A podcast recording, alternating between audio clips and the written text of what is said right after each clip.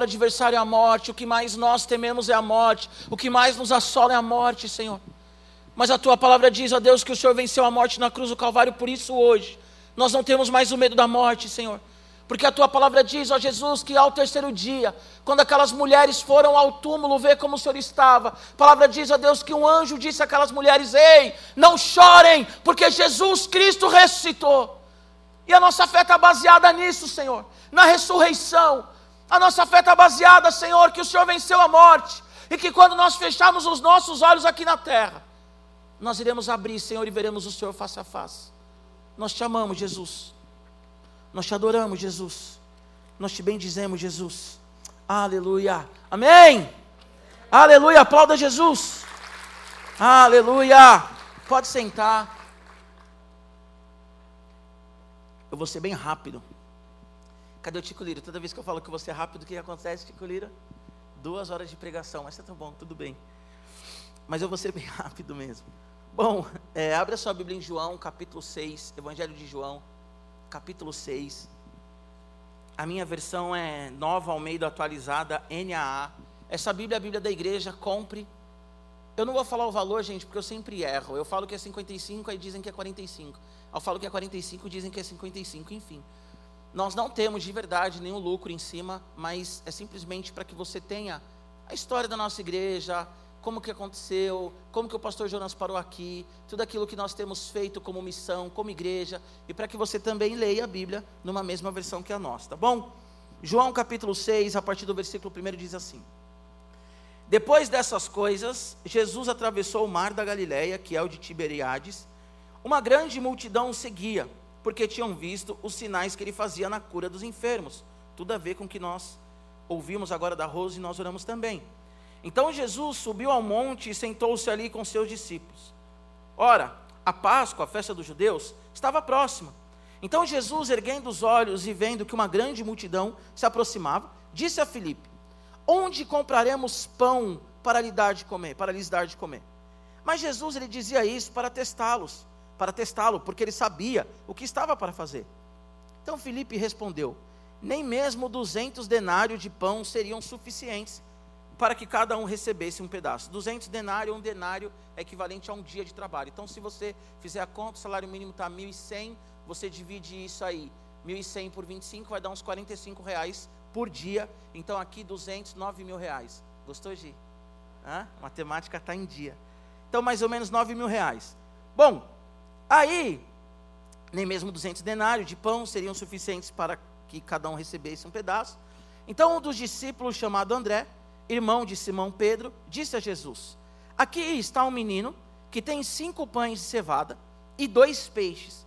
Mas o que é isso para tanta gente? E Jesus disse: Façam com que todos se assentem no chão. Havia muita relva naquele lugar. Assim os homens se assentaram e eram quase cinco mil homens.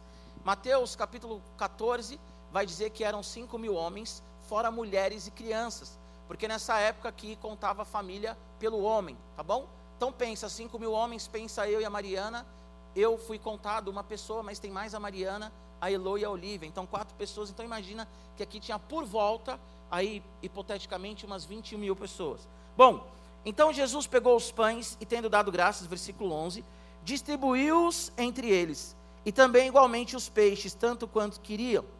E quando já estavam satisfeitos, Jesus disse aos seus discípulos: Recolham os pedaços que sobraram, para que nada se perca.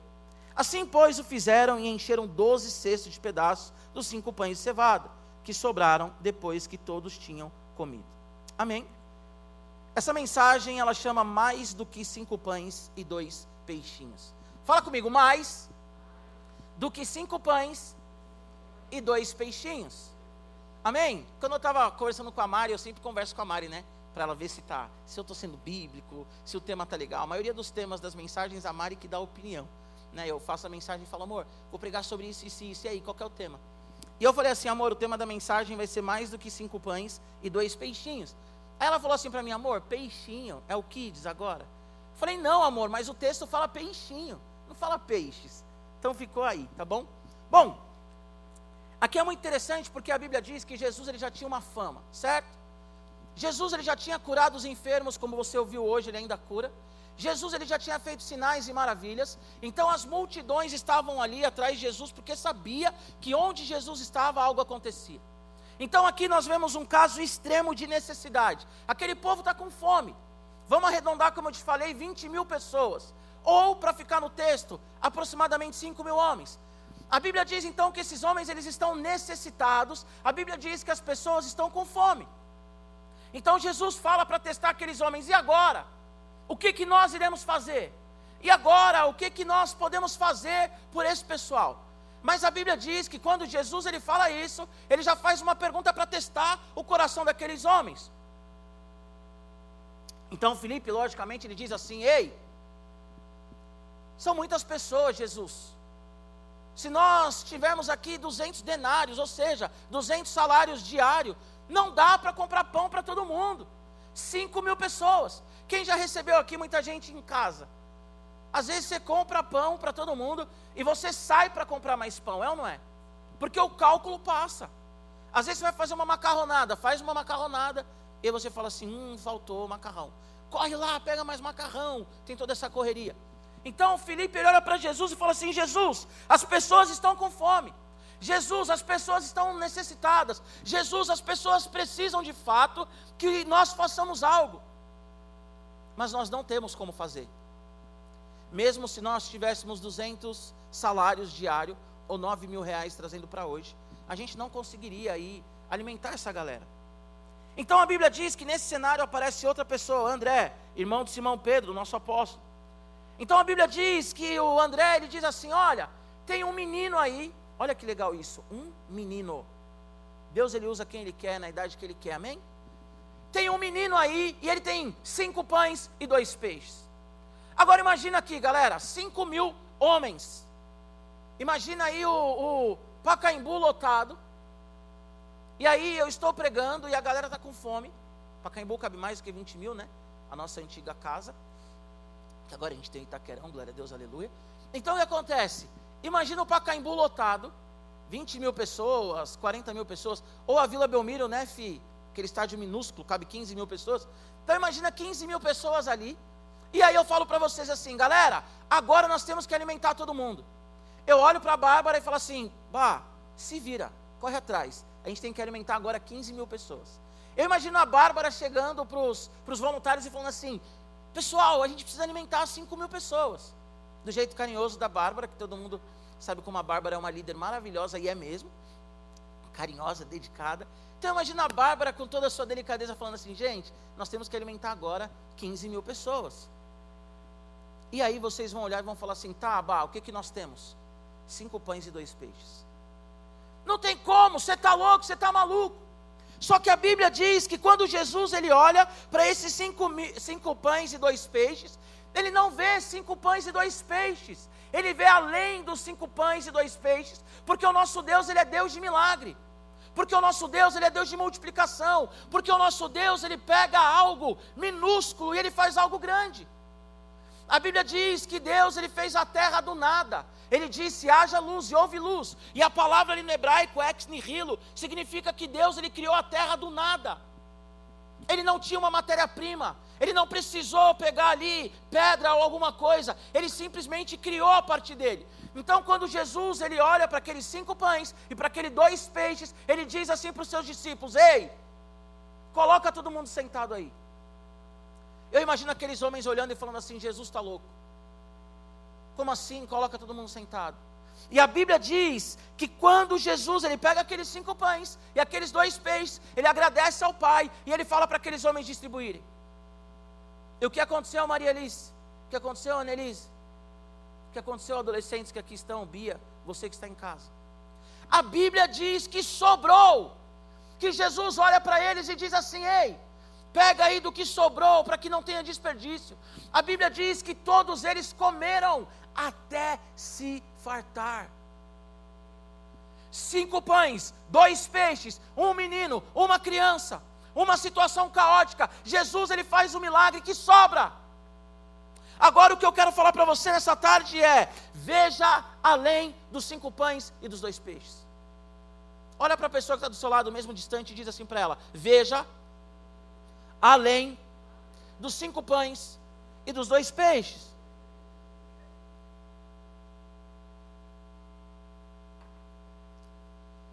Tem um escritor chamado escritor, ex-escritor, né? Ele faleceu, pastor, chamado Miles Morrow. E ele diz assim, tem uma frase dele muito legal. Quantos livros bons não foram escritos porque a pessoa, ao invés de escrever, morreu com aquele livro no coração dela e ninguém leu esse livro? Quantas músicas deixamos de ouvir porque Deus deu uma letra para alguém, a pessoa falou: Não, eu não vou escrever porque eu não sou capaz, eu não tenho como gravar, eu não tenho como produzir, eu não sou bom em escrever, e morreu. E aí ele diz uma frase que me chama a atenção: Quantos sonhos e quantos projetos não estão hoje nos cemitérios, não estão hoje nos túmulos.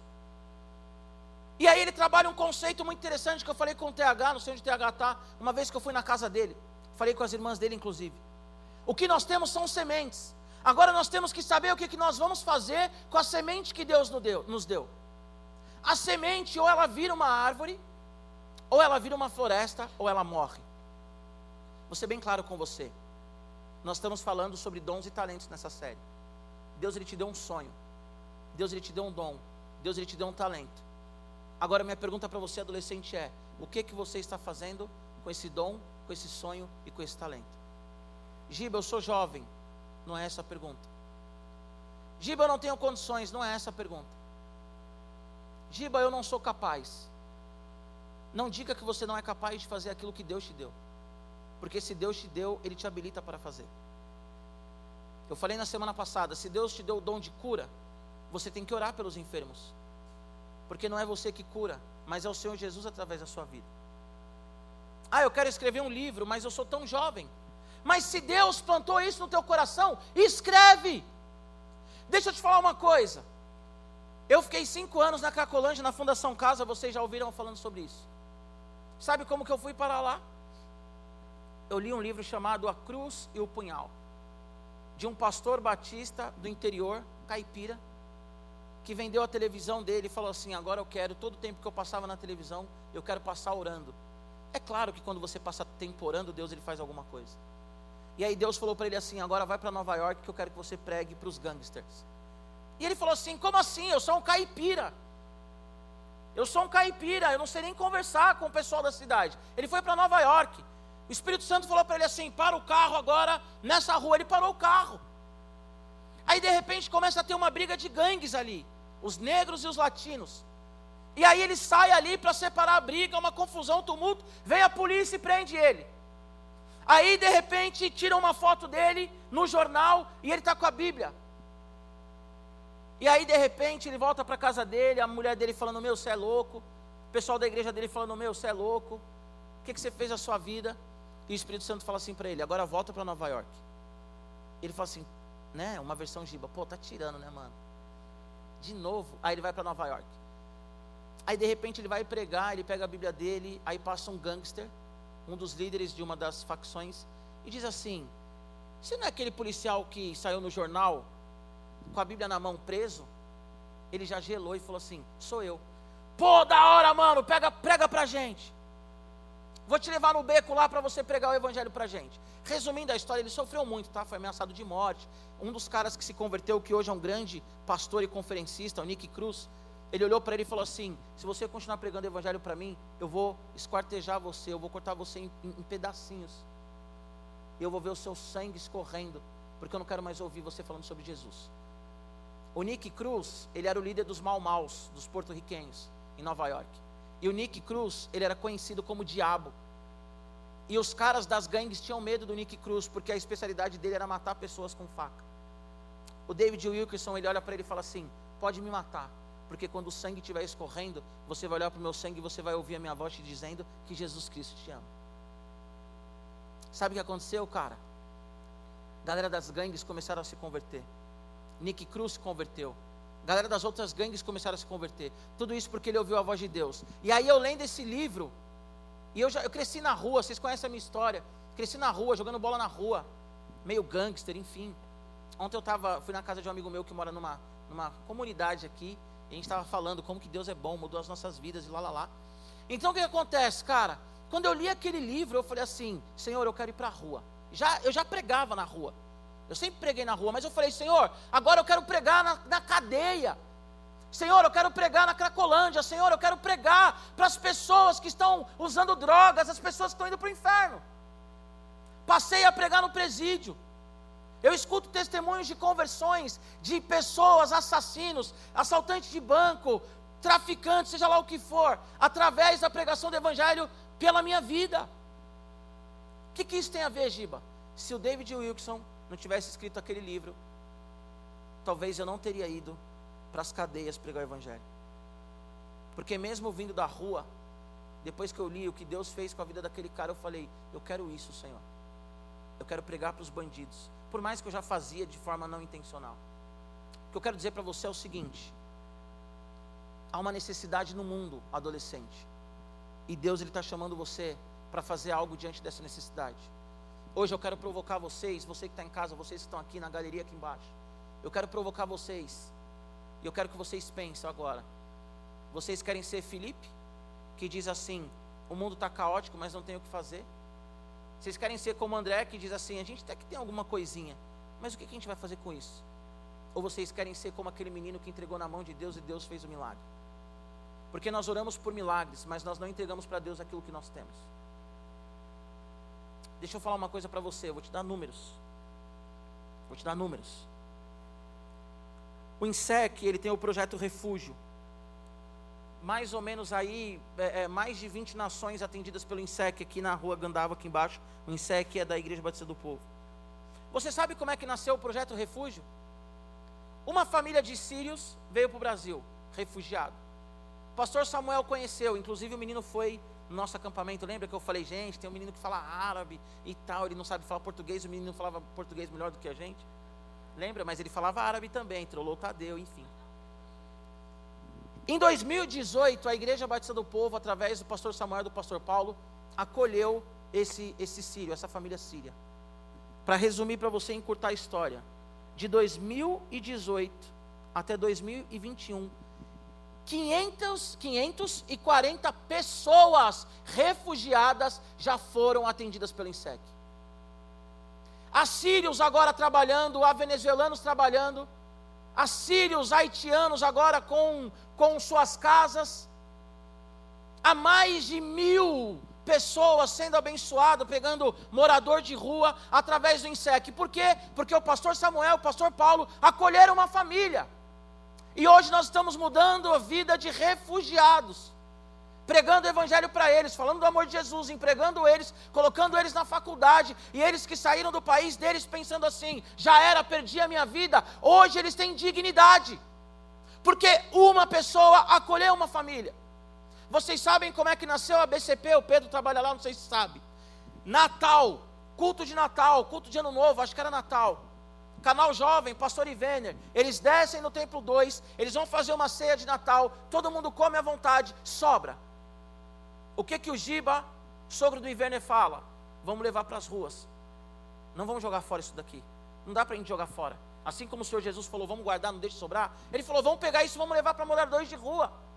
Se você hoje entrar nas nossas redes sociais, vocês vão ver o trabalho maravilhoso que a BCP faz com morador de rua, restaurando vidas. Esse final, final de semana não, mas semana retrasada, Pastor Paulo, Pastor Ivener, Elcio Ronda, estavam lá com, com vereadores, senadores, deputados, políticos, em Brasília, falando do projeto da BCP e do INSEC. Os políticos falaram para eles o que vocês querem em troca, nada. Nós só estamos aqui para falar para vocês o que, que nós podemos fazer pela nação. O que, que nós podemos fazer por vocês e para vocês, porque nós, como igreja, queremos servir. Tem uma mulher chamada. Deixa eu olhar para não Clara Barton, quem já ouviu falar na Clara Barton? Levanta a mão. Ninguém ouviu? Quem já ouviu falar na Cruz Vermelha? Boa, Cruz Vermelha. Cruz Vermelha é uma, é uma instituição que vai nos locais aí. Quase que eu caí, a perna não está 100% ainda. Que vai nos locais é, é, onde as pessoas estão sofrendo, vai em locais de guerra, vai em locais aí de, de catástrofe mesmo, de caos, e vai atender as pessoas. Sabe como que surgiu a Cruz Vermelha? O irmão da Clara Barton ele cai de um telhado e ele se machuca gravemente. Ela tinha 11 anos de idade. Os médicos estavam cuidando dele, mas era uma doença muito, era uma situação muito difícil para a época. Os médicos desistem de cuidar do irmão dela. O que, que ela fala? Eu vou cuidar do meu irmão. Ela começa a cuidar do irmão, ela aplica os remédios no irmão, ela começa então a, a tratar do irmão com 11 anos de idade. Depois, um pouco mais para frente, adolescente, ela começa a tratar dos enfermos do vilarejo que ela morava, com 15 anos de idade, com a sua idade. Depois ela começa a tratar de pessoas que estão em guerra, feridos de guerra, mortos, pessoas que morreram na guerra. Ela que atendia antes deles morrerem, claro. E os vivos, ela que atendia também, e ela que acolhia as famílias, e ela criou uma das maiores instituições de assistência médica do mundo, que é a Cruz Vermelha. Giba, o que você quer dizer com isso? O que, que você está fazendo aí sentado nesse banco, olhando para mim com cara de assustado ou com cara de desdém? Por que, que você não pega o que Deus te deu e faça alguma coisa pela sociedade? Por que, que você não multiplica o talento que Deus te deu? Se você quer escrever música, escreve música. Se Deus colocou no teu coração pregar o Evangelho, prega o Evangelho. Mas eu não sei, Giba, não é essa a pergunta. O que é que nós temos? Cinco pães e dois peixes. 20 mil pessoas, sobrou. Comeram de se fartar. Não é comer um pão e ficou aquela, aquela sabe aquela, aquele miguezinho? Ô, oh, pode comer mais um pão aí, Dinho. Pô, de bom. Tá puxadão, né, mano? Você já comeu. Não foi isso. Dinho, dá para comer mais um pão, Jesus olha e fala: Senhor Dinho, libera. Tem pão e peixe para todo mundo, salmão para todo mundo. Salmão é top? Jesus fala assim: Ei, rapaziada, come à vontade. Quando todo mundo ali está farto, sabe que você está ali, mano, não aguento mais, parece que eu comi um boi. Tipo eu, quando como feijoada, que é minha comida favorita. Você come aí, ah, meu Deus, eu quero mais, vai na gula, pecado, estou confessando. E aí aqueles caras, eles comeram de empanturrar. Aí Jesus fala assim: é, rapaziada, sobrou. Agora aguarda para não desperdiçar.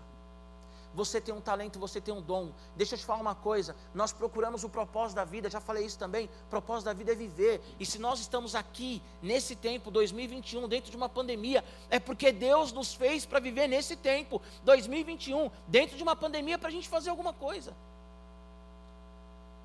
Eu lembro quando eu era moleque, pegava a molecada da igreja, eu tinha uns 16 anos. A gente ia bater nas portas aqui no Ipiranga.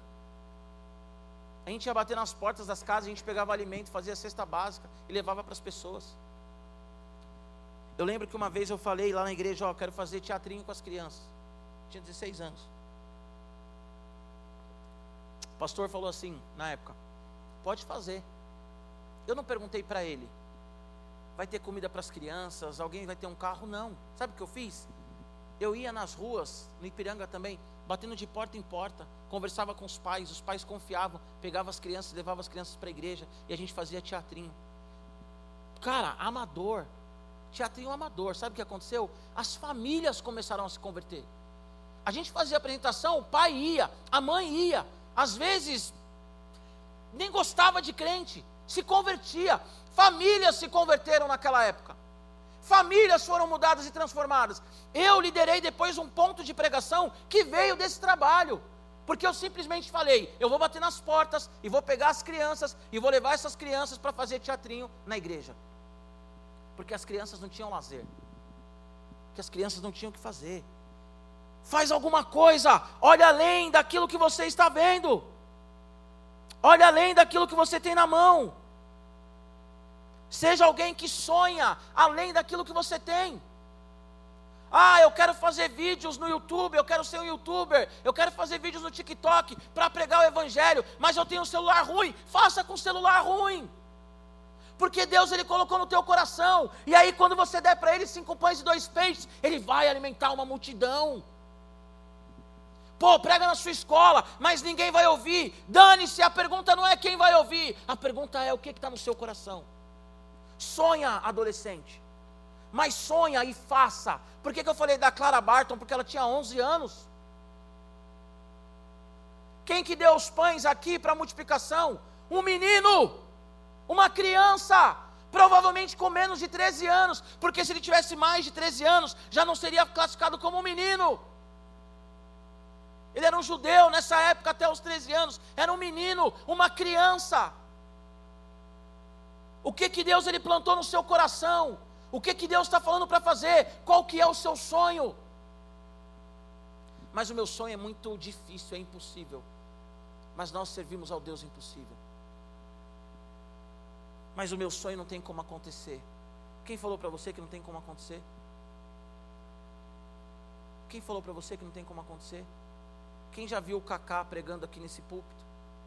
Quem já ouviu a história do Kaká? Eu lembro porque eu já assistia futebol nessa época, eu sou um pouco mais velho que vocês. Tinha um cara na Taça São Paulo Juniores chamado é, é, Arley, Alisson, Addison, alguma coisa assim. O nome do cara era bem feio. Não que Alisson seja feio, Alisson, se você estiver me vendo, meu amigo. Seu nome é muito legal. Eu falei do Arley, do Alisson. Esse é feio. Alisson é joia. O senhor também, pastor Jonas, que colocou o nome de Alisson Solange. Lindo nome, Alisson, olha, que maravilha. Mas esse cara, ele era o titular do São Paulo na Taça São Paulo. Jogava muita bola. E aí o Murici Ramalho, na época, que era o treinador, falou assim: Eu preciso de um jogador para vir treinar no profissional. Aí os caras falaram: Tem o 10 do São Paulo, o cara come a bola e comia a bola. Só que aí o técnico da base falou: Não posso liberar esse cara, porque senão vai desfalcar o time. Aí o que, que os caras fazem? Ah, tem um tal de Kaká aqui, leva ele. Eu lembro que eu estava assistindo o um jogo, São Paulo e Botafogo, Copa Rio São Paulo, que tinha antigamente. Kaká entra e faz o gol na final. Eu não lembro agora se foi o gol do título ou não, mas ele entra e faz o gol na final. Com menos de três anos, menos de quatro anos de profissional, o Kaká está na seleção brasileira em 2002. Pergunta: quem que era o Kaká? Ninguém. Ele era o reserva. O técnico falou: libera ele. Porque o que eu tenho aqui é bom, não posso liberar, senão a gente vai perder a Copa São Paulo. Libera ele, liberou o Kaká. Agora quem que é o cara que eu nem lembro o nome? Se também estiver assistindo, Deus abençoe sua vida. Quem que é esse cara que eu nem lembro o nome? Não sei. Onde ele jogou depois, Giba? Não sei. Quem que é o Kaká? O último brasileiro melhor do mundo pela FIFA, jogador de futebol. O, um dos últimos a desbancar Cristiano Ronaldo e Messi. Quem que é Kaká? O cara que puxa para o lado e faz golaço. Agora, se o Kaká tivesse me ouvindo igual você está me ouvindo, ele ia falar assim: não vai acontecer. Eu sou banco. Eu nem jogo no time titular da base. Adolescente sonha. Deus ele está chamando você para mudar o mundo. Giba, o mundo é muito grande. O mundo é o ambiente que você vive. O mundo é o ambiente que você vive. Deus está te chamando para mudar o mundo, para mudar histórias, para marcar vidas. Se você morrer hoje, como que você vai morrer? Satisfeito?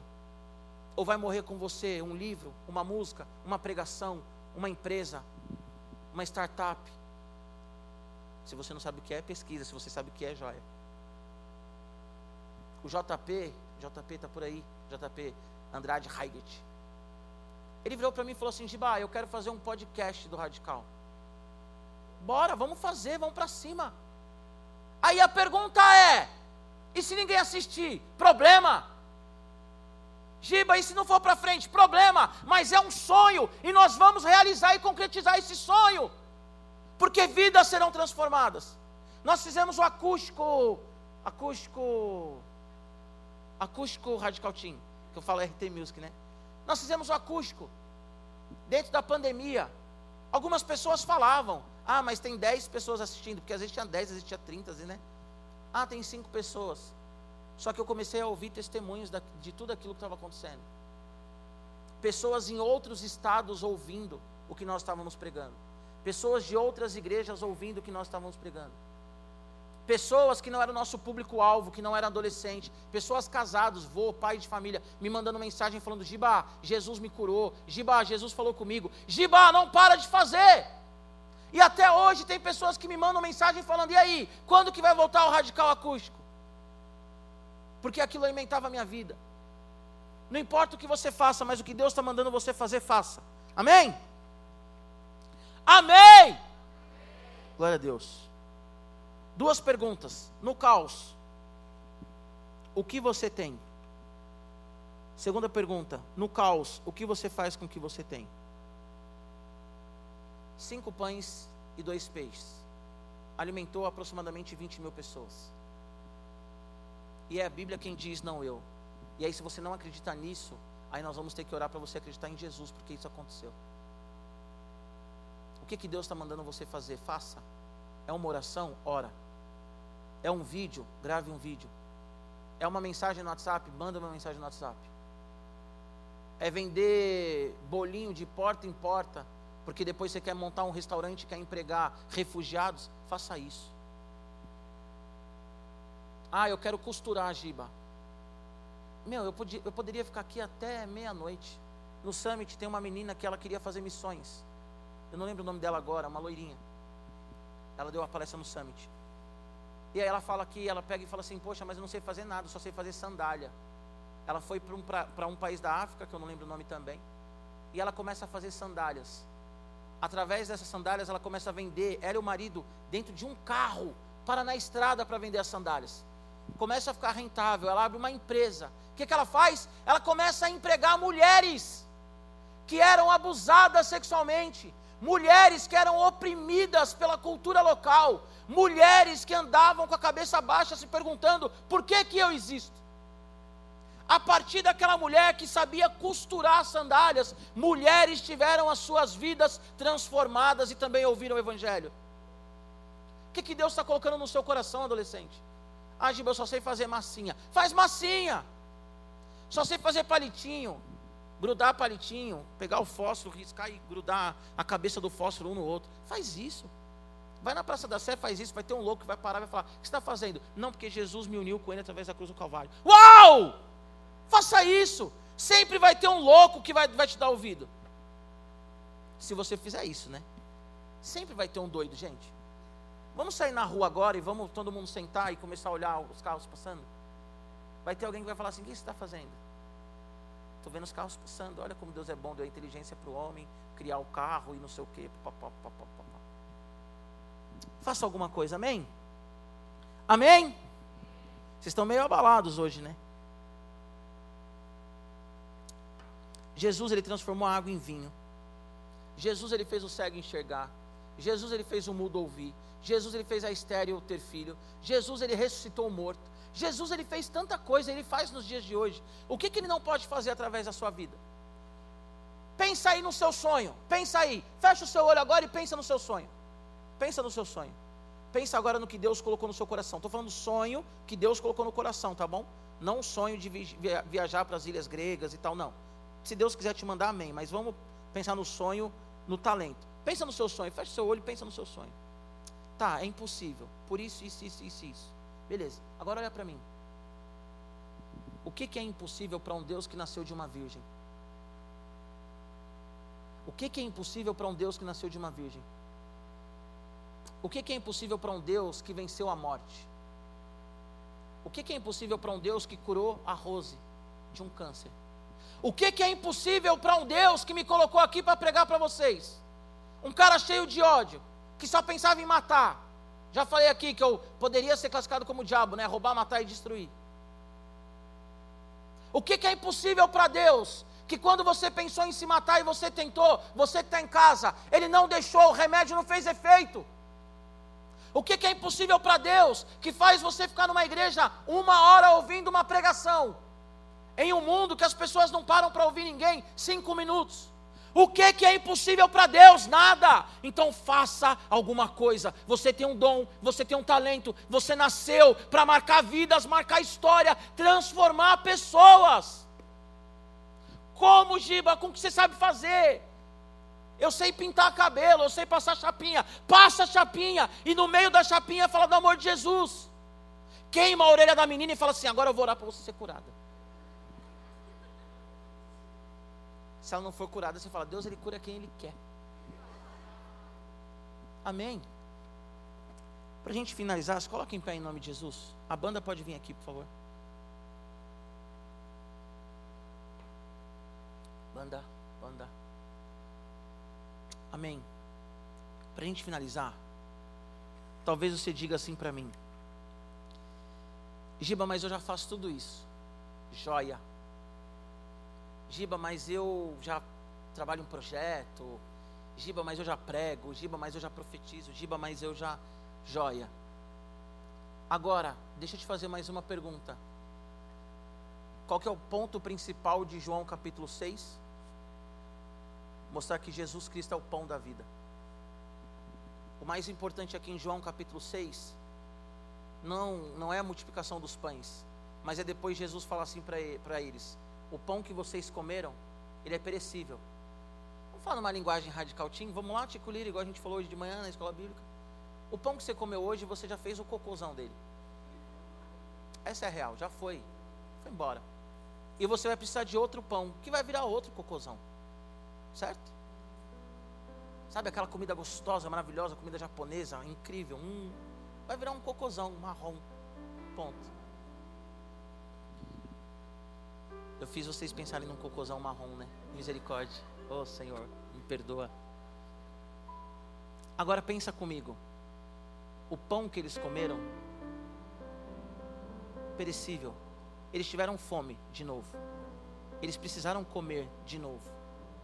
Eles precisaram de novo comprar pão ou de alguém que desse o pão. Só que aí Jesus começa a falar assim para eles: só que tem um seguinte.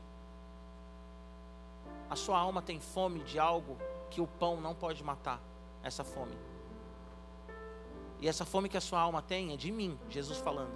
E eu sou o pão, o alimento que desceu do céu para te satisfazer, te curar e te transformar. Alguns homens, o que, eles fazem? Começam a abandonar. Daqueles 5 mil homens, aproximadamente 20 mil pessoas, pensando nas famílias, eles começam a ir embora. E aí o apóstolo Pedro, ele diz assim, Senhor, eles estão indo embora. E Jesus, cada um tem uma interpretação de Jesus, né? Nesse ponto. Eu vou falar um Jesus versão Giba. Você quer ir também, Pedrão? Tchau. Essa é a hora, irmão. Mete o pé. Aí Pedro, ele olha para Jesus e diz assim: Senhor, para onde eu irei? Se só o Senhor tem as palavras de vida eterna tudo que eu preguei aqui só vai fazer sentido se tudo que você fizer é para a glória de Deus, primeiro, e segundo, para levar as pessoas a conhecerem o Senhor. Só que tem um problema nisso. Talvez você não conhece o Senhor. Talvez você já trabalhe em um projeto social. Você que está em casa, talvez você já é um empreendedor. Talvez você já prega o Evangelho. Talvez você canta no louvor. Talvez você já, sei lá, escreve cartas evangelísticas na sua escola. Só que você não conhece Jesus e você tem fome de algo que você não sabe que é Jesus. Eu estava conversando, não lembro com quem agora. E o que, é a idolatria? A idolatria é o espírito do homem que foi feito para adorar Jesus, procurando Jesus em outras coisas. Por que, as pessoas são viciadas em masturbação, em crack, em cocaína, em Fortnite? Nada contra quem joga, estou falando quem é viciado, tá? Por que, as pessoas são viciadas? Por que as meninas são viciadas em homens? e os meninos são viciados em mulheres, porque na verdade a alma deles, a nossa alma, né? Eu me incluo nisso. Ela clama por Jesus. Porque nós temos um vazio no nosso coração que é do tamanho de Deus. Eclesiastes capítulo 3, a Bíblia diz que Deus ele colocou a eternidade no nosso coração. Todos nós nascemos para a eternidade. Só que alguns viverão a eternidade com Deus, outros viverão a eternidade no inferno. A Bíblia fala de céu e inferno. Jesus fala de inferno. Então tudo isso que eu preguei faz sentido se a sua vida estiver no Senhor. E se o seu talento for colocado aos pés da cruz. Nem todos vocês aqui foram chamados para serem pastores, missionários, evangelistas. Mas todos vocês foram chamados para pregar o evangelho através daquilo que vocês sabem fazer. Seja tatuador, seja médico, cabeleireiro, servindo um café, cozinhando num restaurante, você foi chamado para pregar o evangelho através do dom que Deus te deu. É uma ponte. Mas talvez você não conhece o Evangelho. Giba, o que é o Evangelho? O Evangelho é uma boa notícia. Qual que é a boa notícia? Que o homem que ia para o inferno porque deu as costas para Deus, mas eu não dei as costas para Deus, Giba. Todo mundo que nasce já nasce em pecado, diz a Bíblia. Porque nós estamos debaixo do pecado de Adão. As minhas filhas lindas, maravilhosas, bochechudas, se elas não tiverem um encontro real com Jesus, elas vão para o inferno mesmo lindas, maravilhosas e bochechudas. Porque todo mundo já nasce condenado ao inferno. Nascemos assim. É uma herança do pecado de Adão. Só que a Bíblia ela tem uma boa notícia para nós. Qual que é a boa notícia? 1 Coríntios 15 ou 2 Coríntios 15 diz assim: Por um homem entrou o pecado no mundo e a morte, mas por um outro homem entrou a vida, que é Jesus. Você vai sair daqui hoje e se a sua vida não estiver entregue a Jesus, você vai continuar se masturbando. Você vai continuar saindo com vários meninos e com várias meninas? Você que faz isso, né? Você vai sair daqui e você vai fumar uma maconha? Você que está em casa, vai beber um goró, vai para a balada. Você vai continuar fazendo tudo aquilo que você fazia antes de entrar aqui. Por que, Giba? Porque você não entregou sua vida para Jesus e você não se alimentou do pão da vida, que é o Senhor Jesus. Porque o pão que você comeu essa manhã, ele já foi embora. O café que você tomou essa manhã já foi embora. E quando acabar esse culto, você vai estar com fome. Fome física, de alimento mesmo. Só que a fome de Jesus, se você não tiver um relacionamento com Ele, se você não entregar o seu coração para Ele, você vai continuar tendo essa fome até que Ele volte e você vai para o inferno, porque você não se rendeu a Ele. A única forma de ter a nossa sede saciada, porque também Ele é água que mata a sede, como diz em João capítulo 4. E a única forma de ter paz, de dormir no travesseiro e falar assim: se eu morrer, eu vou ver Jesus. A única forma de acordar e falar assim: eu sou feliz, independente do que aconteça. Desempregado, com Covid, com um tumor no cérebro, eu sou feliz. Porque Jesus Cristo, Ele é o meu alimento. A única forma de você sair daqui hoje e falar assim: a minha vida vale a pena, é se a sua vida estiver em Jesus. Jesus, Ele multiplicou o pão através daquele menino que entregou cinco pães e dois peixes. Mas Ele foi além. Ele disse: Eu sou o pão. Eu sou o pão da vida, o alimento. Quando nós ceiamos, o que, que nós diz, diz, dizemos? Pega agora o pão, que representa o corpo de Cristo. Jesus ele morreu na cruz, e a boa notícia é: todos aqueles que estão em Jesus Cristo vive eternamente.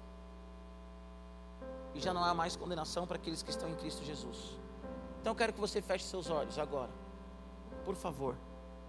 Você que está em casa também, por gentileza. E eu vou te fazer um convite.